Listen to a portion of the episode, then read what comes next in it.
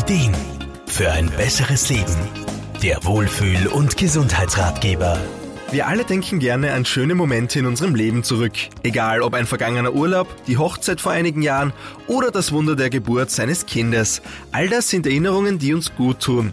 Da gibt es aber auch Verletzungen, negative Erlebnisse und Kränkungen aus der Vergangenheit, die uns im Heute beeinflussen können. Ganzheitlicher Therapeut Wolfgang Brunner-Frumann. Unsere Erfahrungen aus der Vergangenheit sind ja auch unglaublich wertvoll, vor allem auch die negativen. Denn die haben uns ja immer wieder dazu gebracht, dass wir gewachsen sind wir uns verändert haben.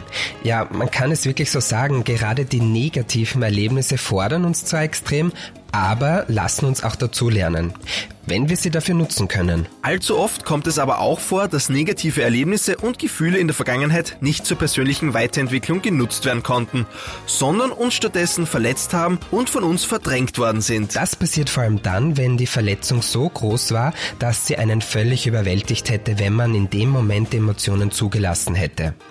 Egal, ob die Verletzung jetzt physisch oder emotional war, denn im Grunde muss man sich schon eingestehen, dass auch jede körperliche Verletzung eine emotionale Komponente hat.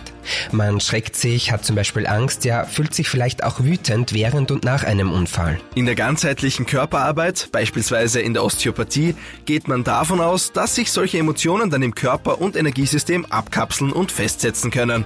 Wolfgang Brunner-Frumann? So können sie oft noch Jahre danach Spannungen im Körper aufbauen und Energie verbrauchen und so auch den körperlichen als auch psychischen Zustand negativ beeinflussen. Durch sanfte Techniken, zum Beispiel aus der Kraniosakraltherapie, versucht man dann, diese Spannungen zu lösen und abgekapselte Emotionen wieder zum Fließen zu bringen, wodurch dann ein Selbstheilungsprozess in Gang gesetzt wird. Gerade chronische Beschwerdebilder und körperliche Probleme, die in einem direkten Zusammenhang mit einem emotionalen Erlebnis stehen, können damit gut behandelt werden. Natürlich dürfen schulmedizinische Ansätze nicht zu kurz kommen und eine psychologische Therapie kann ebenso nicht ersetzt werden. Auf alle Fälle kann es aber eine hilfreiche hilfreiche Ergänzung auf dem Weg zur Besserung sein. Markus Kropatsch, Serviceredaktion. Der Wohlfühl- und Gesundheitsratgeber. Jede Woche neu